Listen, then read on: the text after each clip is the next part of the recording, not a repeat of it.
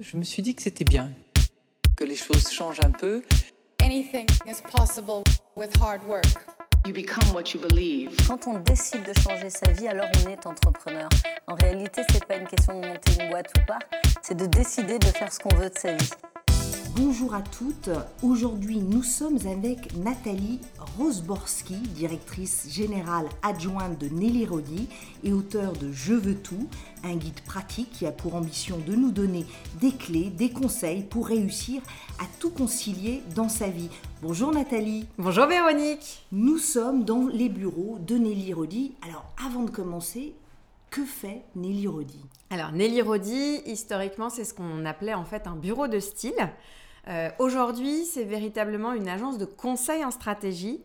Euh, et donc nous, notre métier, c'est d'accompagner les marques de toute taille, de tout secteur, à devenir plus performantes et plus désirables, avec euh, en fait comme point de départ le consommateur, pour comprendre vraiment l'époque, l'ère du temps, les valeurs de consommation. C'est ça notre métier. On y reviendra peut-être parce que les tendances, ça nous passionne. Mais parlons déjà du livre.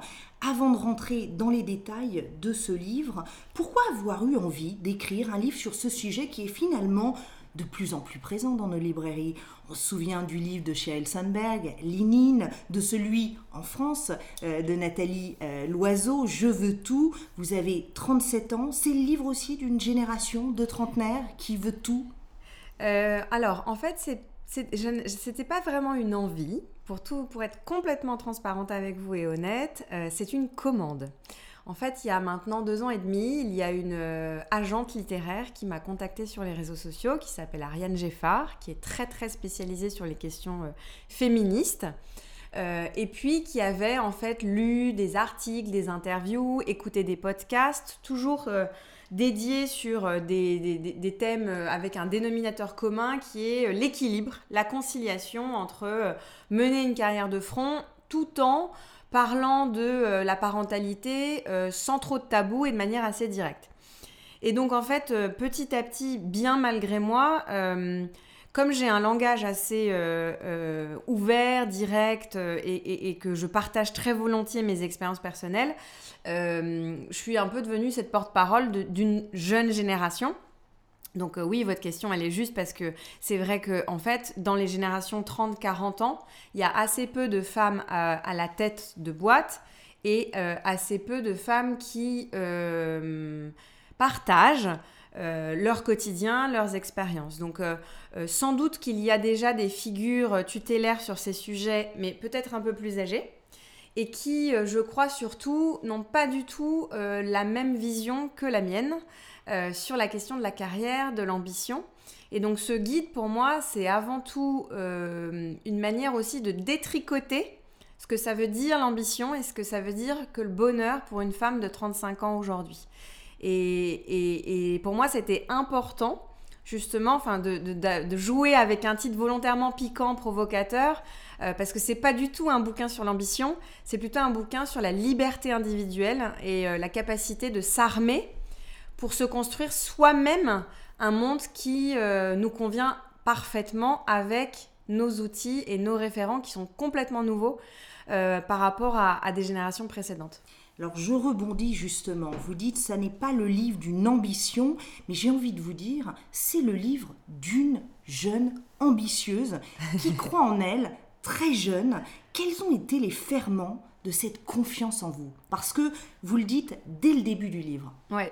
Euh, en fait, euh, moi je ne me suis jamais auto, en tout cas, définie comme une jeune ambitieuse. Je me suis plutôt définie comme une personne qui savait où elle avait envie d'aller et qui se donnait les moyens, les outils pour y arriver. Donc pour moi, en fait, si l'ambition c'est euh, être très clair sur qui on est, où on veut aller, et du coup se faire un calendrier et un chemin, alors oui, dans ces cas-là, l'étiquette euh, me va très bien. Et euh, pour moi, il y a des, il y a des je parlerais plutôt d'alignement. et d'ambition saine, je ne vois rien de, en fait, de, connotation négative là-dedans. Pour moi, c'est plutôt, bah voilà, comment est-ce qu'on peut être en toute, en toute lucidité sur qui on est, euh, et où on a envie d'aller. Et alors la confiance en soi, euh, c'est vrai, j'en parle parce que j'ouvre le livre avec ça, parce que la confiance en soi, c'est le fuel de l'ambition personnelle et de la performance. C'est-à-dire que si on n'a pas en soi euh, une dose suffisamment puissante d'amour maternel, paternel, euh, en tout cas un écosystème extrêmement sain, stable, solide autour de soi, alors un enfant ne peut pas grandir avec de la confiance en lui. Euh, et moi, j'ai cette grande chance-là d'avoir eu cette... j'ai été biberonnée à la confiance en soi, qui en fait est venue en contrepoids euh, d'autres atouts que d'autres aujourd'hui euh, copines ont, qui savaient elles très bien dans quelle école il fallait aller, euh, quel cercle fréquenter, etc. Moi, pas du tout. Mais en revanche, j'avais en contrepoids majeur cette intelligence émotionnelle de très très bien savoir qui j'étais, d'être très ancrée dans la réalité de la vie, de savoir, de, de, connaître vraiment la valeur des choses, la valeur du travail, la valeur de l'effort, la valeur de l'argent, euh, et que rien ne tombait en fait comme ça du ciel, euh, il suffisait de ramasser, pas du tout. Je savais ce que, ça en coûtait. Et donc cette lucidité accompagnée de cette puissance, euh, confiance en soi, a fait celle que je suis aujourd'hui. Oui, parce que ce livre, c'est aussi l'histoire d'une ascension sociale. Vous le dites hein, très simplement. Moi, je vivais à Dijon, j'avais une vie, mais le ferment de ma confiance en soi, ça a été, vous le, parlez, vous, le disiez, hein, euh, c'est ma mère qui me répétait que elle peut tout faire, ma fille. Elle peut tout faire. Mhm. Votre père euh, était euh, footballeur professionnel, mhm. donc vous parlez d'ancrage. Mhm. Il y a peut-être de ça aussi. Hein. mais c'est vrai que c'est l'histoire. Vous aviez aussi envie de raconter bah, que c'est possible finalement, même si on n'a pas tous les codes, même si on n'a pas été dans les meilleures écoles, à partir du moment où on a choisi. Moi, j'ai envie de vous demander à quel âge vous vous êtes dit, j'ai envie de gravir les échelons. En fait, je, ne l'ai jamais euh, modélisé comme ça dans mon esprit. En fait, euh, pour moi, euh, l'égalité, la vraie égalité, c'est pas l'égalité des chances, c'est l'égalité des rêves. Et pour moi, en fait, quand on est enfant, quand on doit faire des choix d'orientation, etc., quand on a la chance d'avoir des parents, des professeurs qui vous guident et qui croient en vous, c'est formidable, mais euh, tout le monde n'a pas cette chance-là. Et c'est vrai que euh, c'est très dommage parce que c'est déterminant c'est tellement constitutif pour l'avenir. C'est-à-dire qu'il faut euh, ouvrir grand les chakras, être accompagné, avoir des figures tutélaires, c'est extrêmement important, des mentors, peu importe comment on l'appelle. et, et c'est vrai que moi j'ai eu cette chance-là. et, et, je crois que c'est très important de se redire que Aujourd'hui, tout est possible en France en particulier et moi j'en suis en fait euh, l'incarnation même et c'était aussi un message un peu porteur d'espoir parce que euh, j'aime pas trop en fait la tournure que prennent certains débats où en fait euh, on, assimile tout, on se cache derrière beaucoup de choses, derrière un système et on se met en posture de victime et moi, je ne voulais surtout pas justement faire l'apologie de ça. Je voulais au contraire donner beaucoup d'espoir au plus grand nombre de femmes.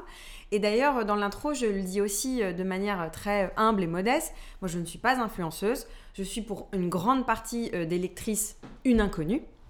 Je n'ai pas pignon sur rue. Je ne fais pas de politique. Euh, je ne suis pas fille d'eux et donc euh, je n'ai pas en fait, je suis une inconnue.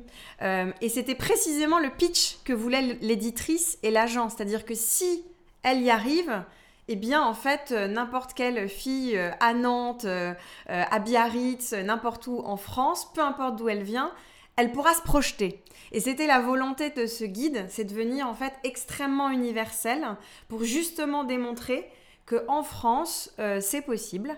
Euh, et, justement saluer en fait euh, aussi bah, cette école républicaine française qui euh, ouvre beaucoup de portes à qui sait en fait les, les, ouvrir et les pousser quand parfois il faut.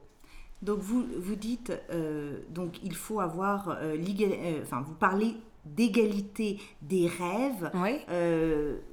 vous, parlez, vous parliez à l'instant d'ouvrir ses chakras, mm-hmm. vous viviez Dijon. Mhm. Euh, comment on, justement euh, on cultive ses rêves euh, C'est un guide pratique. Oui. Donc vous nous donnez des clés, on va rentrer un peu dans les détails, mais que la petite fille, Nathalie, qu'est-ce qu'elle regardait, comment elle s'ouvrait, ça, ça veut dire curiosité. Ça veut dire ouverture et curiosité, Véronique, complètement. Et ça veut dire surtout ne pas faire du surplace et de ne pas rester en fait euh, sclérosé dans un seul univers. C'est-à-dire que moi, je parle aussi beaucoup euh, d'endogamie sociale. Je suis, vraiment passionnée par toutes les, ce qu'on appelle les transclasses, c'est-à-dire les mouvements de classe, etc. Et euh, et c'est vrai que pour moi, il n'y a rien de plus annihilant, de plus bloquant que de rester dans sa sphère euh, sociale. Et c'est pour ça que la mixité est quelque chose de déterminant dans la construction euh, d'une société qui veut pousser les gens vers le haut et pas niveler tout par le bas. Et, ça, euh, c'est les ferments pour moi euh, d'une ambition saine, c'est-à-dire que de voir comment ça se passe ailleurs chez un autre petit copain, de voir comment les repas sont pris, qu'est-ce qu'on fait le week-end, les activités, de se mélanger, de voir autre chose. Ça ne veut pas dire renier ses racines, renier sa culture, parce que moi-même j'ai une culture, euh, j'ai une double nationalité, donc j'ai une culture maternelle, paternelle très très forte et très ancrée, mais la capacité à aller voir au- au-delà au-delà en fait de son cercle familial. Euh, c'est fondamental quand on est un enfant, un adolescent, pour justement souffrir, s'ouvrir et se dire que ben, il y a plein d'autres manières de vivre, il y a plein d'autres manières d'étudier, il y a plein d'autres manières de penser, il y a plein d'autres manières en fait de se construire. Et ça, euh, c'est pour moi les fondations euh, de quelqu'un qui ensuite a une forme d'intelligence sociale, émotionnelle et qui s'adapte euh, et qui saura dîner chez un bourgeois comme discuter avec euh, son épicier. euh, et voilà, et pour moi, ça, c'est fo- c'est fondamental parce que c'est ce qui fait, pour moi, aujourd'hui, les grands leaders et les grands dirigeants. C'est ceux qui arrivent à- à parfaitement s'adapter à leur interlocuteur et de ne pas, en fait, mettre mal à l'aise son interlocuteur, mais de s'adapter. Un apprentissage des codes, c'est ce que Oui. c'est finalement en filigrane ce que vous nous dites. Alors revenons au livre. Vous débutez euh, ce livre par une attention particulière au corps. Mhm. Je vous cite le bonheur et le succès au quotidien sont conditionnés par la forme physique.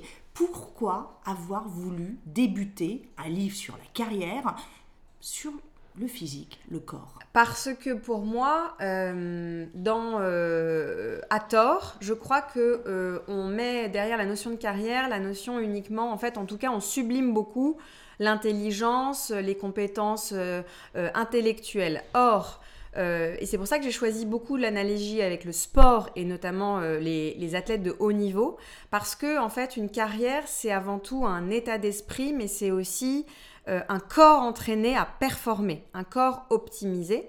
Et ça n'a rien à voir avec euh, la question d'être beau, mince, maigre, gros, etc.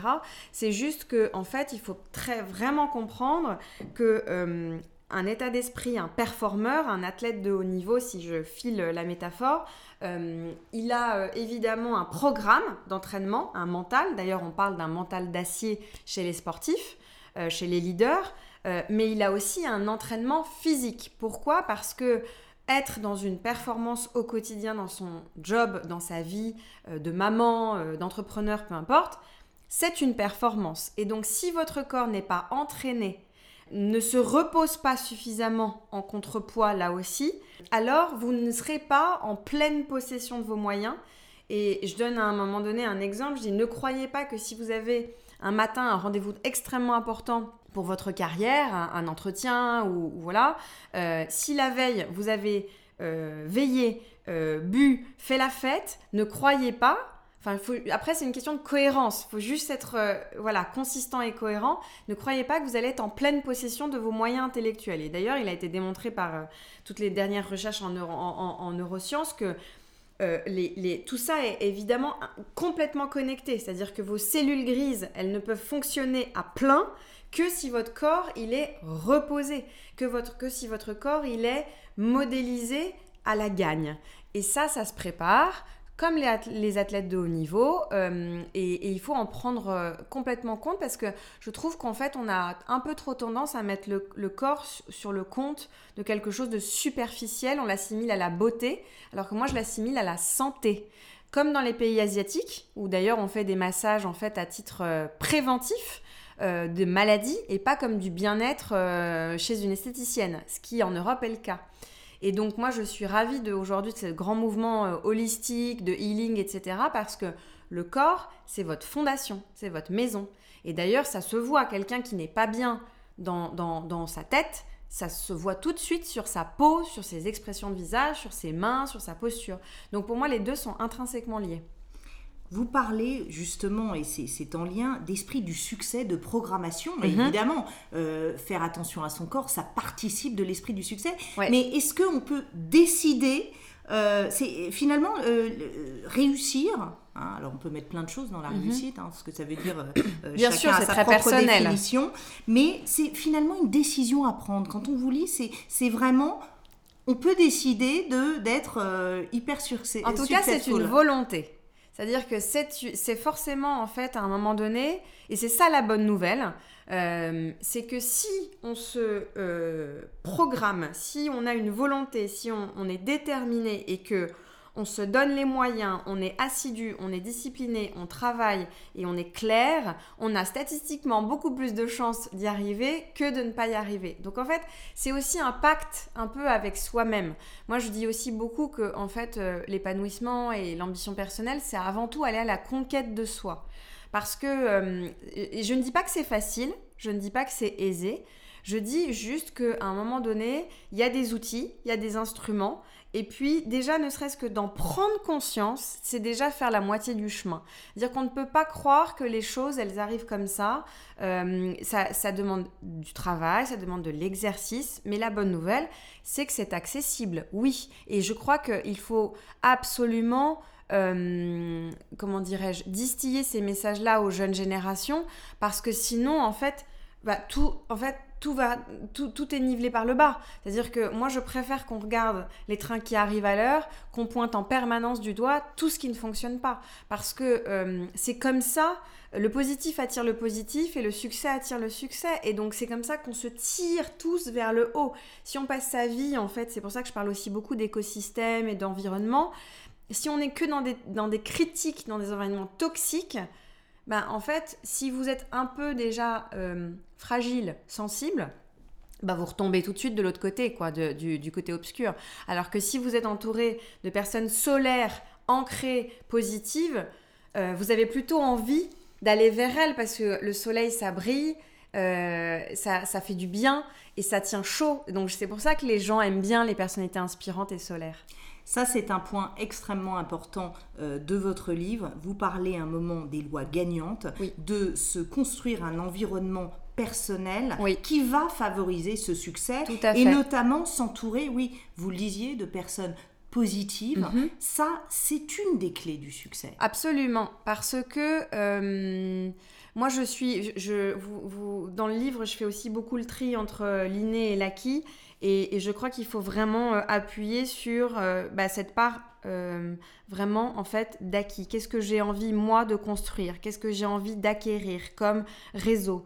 Comme euh, euh, réseaux amicaux, personnels, euh, sociaux. C'est- déterminant parce que, et, c'est pour ça qu'à un moment donné, je parle de l'adolescence, parce qu'en en fait, ça dure toute la vie. C'est-à-dire que l'environnement, parfois, quand on dit, oh, il a des mauvaises fréquentations, quand un ado commence à faire un peu des bêtises, mais ça vaut pour toute la vie. C'est-à-dire que si à un moment donné, vous êtes dans un environnement qui vous rabaisse, qui est toxique, qui est négatif, vous nivelez tout par le bas. Et à l'inverse, si vous allez à la rencontre, et, parfois ça peut être très étonnant, et moi, je, comme je suis dans le monde associatif, toutes ces rencontres aussi que je fais de gens qui n'ont rien à voir avec mon milieu, qui n'ont rien à voir avec qui je suis, en fait, ça vous permet d'élargir vos horizons et de picorer et de se dire, tiens, un tel euh, a réussi ça et donc ça vous fait réfléchir en fait et ça vous donne des billes, ça vous, ça vous donne des munitions euh, pour, vous, pour vous faire un espèce de voilà comme ça de petit sas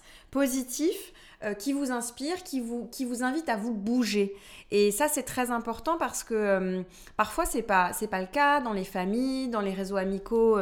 voilà, c'est pour ça qu'il faut s'ouvrir, parfois aller à la rencontre bah, d'associations parce que moi je crois toujours qu'on ne on, perd jamais son temps à rencontrer des nouvelles personnes.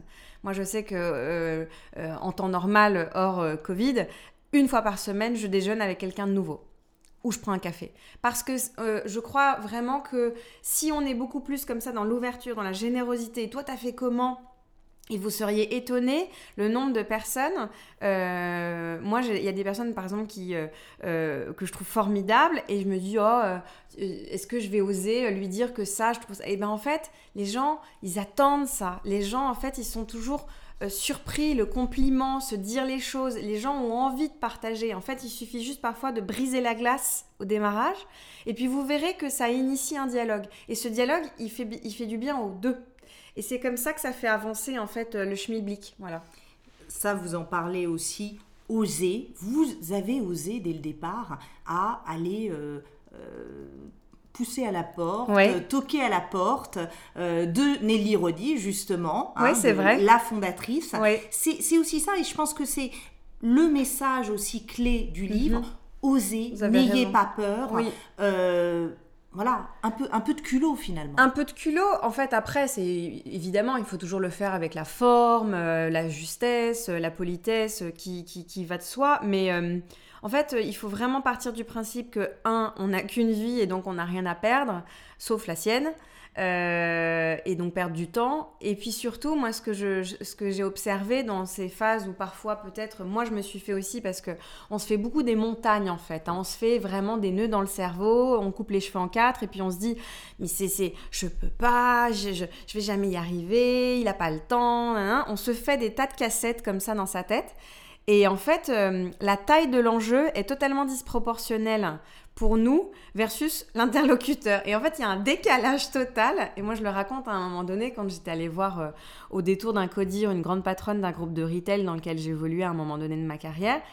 Moi, je me faisais, mais j'avais chaud, j'avais des plaques, je me dis, mais comment je vais lui annoncer euh, telle nouvelle, etc. Et en fait, elle, elle a balayé ma question, mais en deux minutes top chrono. Donc en fait, il y a un décalage de perception je pense que c'est bien de se enfin, dire. elle vous a bien accueilli, c'est ce que vous voulez dire par là. J'ai été bien accueillie, elle a réglé le pro... enfin, la question, elle y a répondu. Mm. Euh, alors, peut-être certains ont dit, bah oui, tu as eu de la chance. Bah non, je crois pas en fait. Je pense que c'est juste aussi un décalage, euh, ce qui peut, pour certains peut paraître un, truc incroyable, intimidant. Pour d'autres, c'est juste une question dans, euh, dans une journée où il y a des tas d'autres enjeux. Donc je pense que c'est bien aussi de rassurer notamment les jeunes sur le fait que si vous êtes euh, poli, si vous êtes structuré dans votre euh, parole, euh, vous êtes entendu et vous êtes audible. Et donc il faut y aller. Il ne faut pas avoir peur. Au contraire, c'est aussi une marque en fait de, bah, de volonté, de détermination. Et aujourd'hui, il faut quand même, voilà, quand vous voulez être crédible versus en fait un patron. Euh, il faut quand même euh, voilà, savoir qui vous êtes et où vous avez envie d'aller, avoir un discours euh, qui soit clair. Donc voilà, pour moi, c'est, il faut oser, évidemment.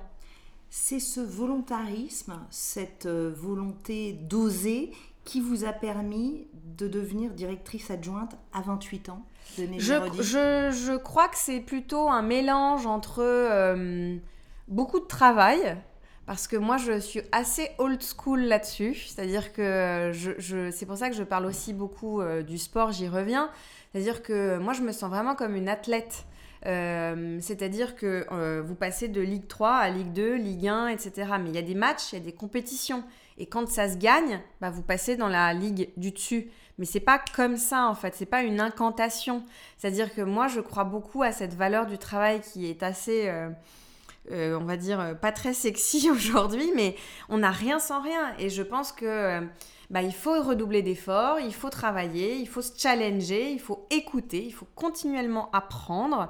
Et donc, si vous associez beaucoup de travail, de l'effort, de l'évaluation, avec, oui, un peu d'audace, un peu d'énergie tout simplement parce que si euh, moi il y a quelqu'un qui vient me voir et, qui me dit qu'il a envie d'avoir euh, tel nouveau poste plus haut etc mais qu'il est euh, comme deux ronds de flanc à moitié endormi bah, évidemment que ça donne pas envie. Je à un moment donné il faut être cohérent.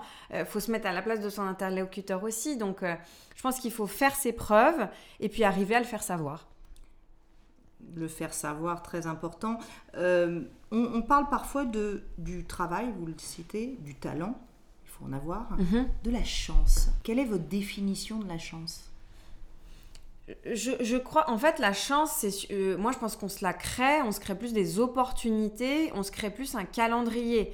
Et euh, oui, bien sûr qu'il faut être au bon moment, au bon endroit avec la bonne personne. Mais tout ça, euh, on peut le provoquer. Parce que sinon, ça voudrait dire quoi en fait? Ça voudrait dire qu'il y a seulement ceux qui par hasard, euh, voilà, mais pour moi, c'est là où il y a des impostures. Alors que si à l'inverse, vous vous créez votre chance, bah, vous avez quand même plus de chances d'être légitime et de ne pas souffrir du fameux syndrome de l'imposteur. Que feriez-vous différemment avec le recul Parce que là, on a le tableau d'une success story. Est-ce qu'il y a des choses hein, des Enfin, il y a eu beaucoup d'échecs, hein. il faudrait pas croire que tout a été. Vous euh, en parlez un petit peu, vous en parlez un petit peu, mais je veux dire, il y a quand même euh, un fil conducteur, euh, une, une ligne, euh, voilà, un cheminement quand même en assez tout cas, il y a une ligne directrice, oui. Qu'est-ce que vous feriez différemment peut-être avec le recul? Euh, alors, euh, j'en parle à un moment donné dans le guide. Euh, Peut-être qu'à un moment donné, euh, j'ai un peu surinvesti euh, le champ professionnel et j'ai franchement euh, euh, été pas très très très loin en fait de l'épuisement euh, euh, physique. Euh, et psychologique parce que vraiment je voyageais énormément je passais euh, trois nuits euh, par mois à Paris en tout et pour tout et je savais même plus trop sur quel fuseau horaire j'étais quoi et et c'est vrai que à un moment donné, et j'en parle d'ailleurs dans le guide, mon manager m'a dit, vous savez Nathalie, quand on surinvestit un des champs dans la vie, c'est qu'il y a un déséquilibre quelque part. Et heureusement que j'ai eu un peu ce wake-up call, parce que je pense que sinon, j'aurais vraiment sombré. Parce que moi, comme j'adore travailler, euh, et que je suis très passionnée par euh, mon métier, je, me plonge dans les sujets euh, sans, sans trop de problèmes. Au contraire, moi j'adore qu'on m'apporte plein de problèmes sur la table. Moi j'adore décortiquer les, choses. Et peut-être que j'aurais fait ça différemment. C'est-à-dire que j'aurais peut-être aimé que plus vite, plus tôt, on me dise attention, régule, passe plus de temps à, penser à toi aussi. Parce que euh, pour être performant dans son job, il faut aussi avoir des sas de décompensation, de décompression pour se re-remplir avec autre chose. Et c'est vrai que euh, on ne peut pas. euh, et c'est pour ça que je dis aussi que en fait, vous n'êtes pas votre job et euh, votre fonction, ça n'est pas vous. C'est juste un contrat de travail. Donc, vous remplissez un contrat, il y a un deal avec euh, euh, des objectifs, mais votre job, ça n'est pas vous. Et donc, c'est pour, moi aussi un grand message du livre, c'est-à-dire que la carrière, l'ambition, chacun sa définition, chacun sa recette. Tout le monde n'a pas du tout envie d'être dirigeant ou entrepreneur, heureusement, parce qu'il n'y a pas en fait des jobs plus nobles que d'autres, il y a juste celui que vous avez envie d'avoir. Et après, oui, il faut, euh, il faut euh, bien se dire bah, qu'est-ce qui fait que pour une semaine heureuse, du lundi au dimanche, de quoi j'ai envie de la remplir? Est-ce que c'est 20% euh, de temps dédié à mon engagement? Est-ce que c'est du temps pour mes amis? Est-ce que c'est du temps pour moi, mon sport? Je ne sais pas. Chacun sa recette. Et pour moi, c'est ça qui euh, est le plus gros euh, euh, enseignement du, du- bouquin. C'est en fait, chacun doit aujourd'hui pouvoir se poser la question de... Et c'est pour moi ça la définition du bonheur au quotidien. C'est que voilà, quand, quand on déconstruit sa semaine du lundi au dimanche soir, on arrête de se dire... Thanks God, it's Friday. Et que le lundi matin, à la, à la machine à café, on se dise Alors, ça va? Ouais, ça va comme un lundi. Pour moi, ça, c'est le pire. C'est-à-dire que quoi, en fait? C'est la, la semaine est une, une prison dorée et le week-end, c'est la libération. Pour moi, ça, c'est vraiment l'anti-définition du bonheur. Pimenter euh, sa, sa semaine de petits moments, de petites bulles de respiration, finalement, c'est très important. Alors, nous vivons, euh, vous le disiez, hein, euh, on peut moins rencontrer les gens, Mm. on vit une crise sanitaire aujourd'hui depuis plus d'un an. Que diriez-vous à une jeune étudiante aujourd'hui de 20 ans euh, qui vit cette crise douloureuse euh, et qui peut avoir justement du mal à se projeter, à se mettre dans un mindset euh, de, de gagnante. Que lui diriez-vous? Alors, là, moi, je pense que déjà, il faut. Ce qui est, alors, c'est très compliqué parce que je pense que déjà, il faut essayer de se désaxer par rapport à soi-même. C'est-à-dire, pour pouvoir un tout petit peu plus alléger le quotidien, il faut essayez de voir aussi euh, d'autres sphères, d'autres environnements, d'autres horizons. Pour en fait euh, mettre cette énergie, parce que la, situation elle est extrêmement difficile, elle est extrêmement lourde, pesante et difficile, mais essayez en fait de mettre ce temps à contribution d'une cause encore plus euh, haute que votre personne. Pourquoi? Parce que ce temps-là, vous n'allez plus le passer à le ruminer sur la situation et à dire c'est horrible, c'est horrible, c'est horrible. Mais en fait, en essayant euh, peut-être de s'engager dans une association, euh, faire des maraudes, que sais-je, vous allez mettre votre temps à contribution d'une cause plus haute. Et donc du coup, ça va vous donner une nouvelle impulsion, ça va vous donner en fait une nouvelle énergie euh, où vous allez vous désaxer de votre propre situation qui, je sais que c'est très difficile, mais est temporaire. Parce qu'il y aura une fin. Et il faut s'accrocher à cette idée-là et en attendant, essayer de soit prendre beaucoup de temps pour apprendre d'autres choses, euh, aller s'intéresser à d'autres choses, aller à la rencontre euh, d'associations, de choses qui vont vous nourrir autrement, différemment, pour ne pas rester bloqué dans une sphère et dans euh, une seule boîte. Parce que c'est ça qui, en fait, c'est l'enfermement. Enfin, le glissement euh, se fait quand vous êtes enfermé dans une boîte mentale. Donc, hop, on essaie à l'inverse de se désaxer et de mettre son temps à contribution d'une autre cause encore plus noble que soi. Je sais pas moi, euh, d'aller donner des cours euh, euh, à des petits-enfants. Enfin, il y, a mille manières aujourd'hui de s'engager et d'aller essayer en fait d'utiliser ce temps, ce trop plein de temps qu'on ne peut pas en plus utiliser pour s'amuser, pour sortir, ce qui est normalement la vie des étudiants, eh bien, essayez de l'utiliser, de faire un crédit temps pour, j'en sais rien, apprendre une autre langue, donner votre temps pour des personnes âgées ou, que sais-je. Alors, on a vu cette année des tendances émerger, évidemment, d'une accélération de certaines tendances. Je ne peux pas m'empêcher, étant chez Nelly Rodi, cabinet de tendances, de vous poser cette question. Quelles sont les tendances que vous voyez? Parce que vous, euh, dans, ce euh, dans ces cabinets hein, de tendances, c'est des tendances à 5 ans, 10 mhm. ans parfois que mhm. vous regardez, que vous identifiez. Mhm. Quelles sont les grandes tendances qui vont marquer, selon vous, les 5 prochaines années? Mm. Alors, nous, on travaille euh, en effet sur ce qu'on appelle des macro-tendances, c'est-à-dire des tendances des lames de fond sociétales. moi, je, peux en citer en fait euh, trois qui pour moi sont absolument euh, majeurs. Euh, c'est que le monde, évidemment, en fait, moi ce que je trouve intéressant avec cette période, c'est que les tendances, elles sont pas nouvelles. Elles étaient là avant la crise. C'est juste qu'il y a une accélération, c'est une question de tempo. C'est-à-dire que le monde a changé, il ne reviendra jamais. Comme avant, c'est sûr. Donc, donc s'il y a des tendances de fond, c'est alors la première, moi je dirais, c'est que c'est tout ce qui touche en fait à la solidarité active. Euh, c'est tout ce qui touche en fait à, toutes ces questions d'engagement. C'est-à-dire que je pense que véritablement aujourd'hui, ce que ça a montré, c'est que si on n'est pas dans des collectifs, si on n'est pas euh, au service les uns des autres pour faire société, ça ne fonctionne pas. C'est-à-dire qu'aujourd'hui, il y a un grand besoin de partage, de transparence, d'action, d'engagement, de solidarité. Et pour les marques en particulier, l'impact que ça a, c'est qu'aujourd'hui, un consommateur, ce qu'il veut comprendre quand il consomme une marque, euh, c'est en fait le point de vue de la marque sur l'époque. Et ça, c'est quelque chose qui change beaucoup le, paradigme parce que quand vous faites euh, ce qu'on appelle des plateformes de marque, et ce qui nous est notre métier aussi, aujourd'hui, il y, a vraiment en fait un, la plateforme de marque devient votre plateforme en fait institutionnelle. Il n'y a plus de différence entre le langage corporate, donc pour les employés internes, et ce que vous racontez à votre consommateur final. Donc ça, c'est intéressant parce que c'est très poussé par la solidarité.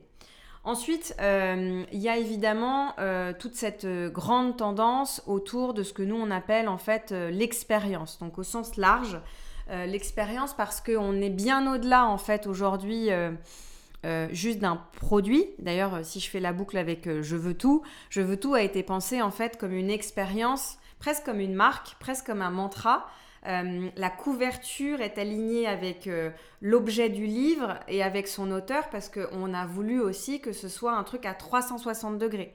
Et c'est pour ça que la couverture, elle est assez forte d'un point de vue graphique, avec une DA très interpellante, parce que aujourd'hui, on, vit les choses de manière beaucoup plus expérientielle et on a envie de consommer de manière expérientielle bien au-delà du produit. Le produit n'est qu'un maillon de la chaîne il y a le avant, pendant et après à soigner. Donc l'expérience globale, évidemment poussée par les réseaux sociaux, euh, parce que euh, aujourd'hui, euh, avant la, la, possession, la propriété, il y a vraiment en fait ce besoin d'appartenir à un environnement, une communauté, un imaginaire, etc., etc.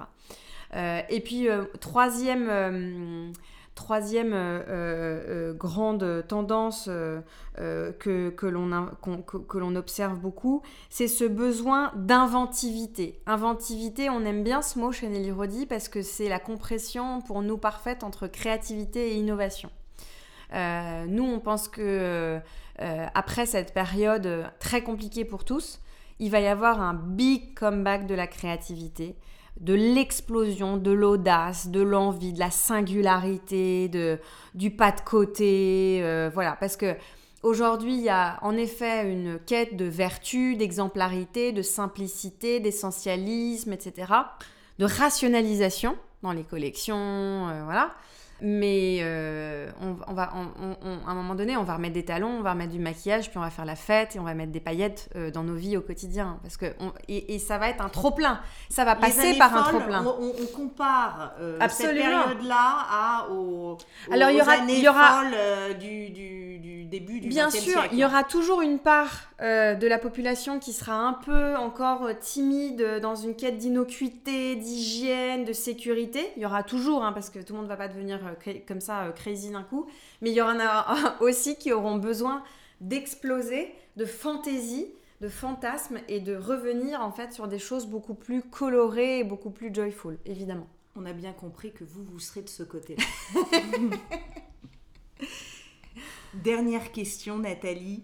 Quel est votre mantra? Quel est, quel est le, Est-ce qu'il y a une phrase qui vous guide ou une femme qui, qui, euh, qui est vraiment fait partie de vos héroïnes du quotidien euh, J'en parle un peu dans le livre en fait. Moi, j'ai pas, euh, pas vraiment en fait de, de, rôle modèle ou euh, voilà ou d'héroïne. Par contre, j'ai un gang d'amis qui sont toutes je trouve assez formidable dans leur domaine. Et, et, donc, euh, on, a pour habitude normalement de, dîner une fois par mois ensemble pour se donner, voilà, justement, des tips, des conseils, etc. Et c'est un peu. et à chaque fois, on a une recette un peu magique c'est que chaque fille qui fait partie de ce groupe doit ramener une nouvelle personne dans le groupe pour faire grandir le groupe.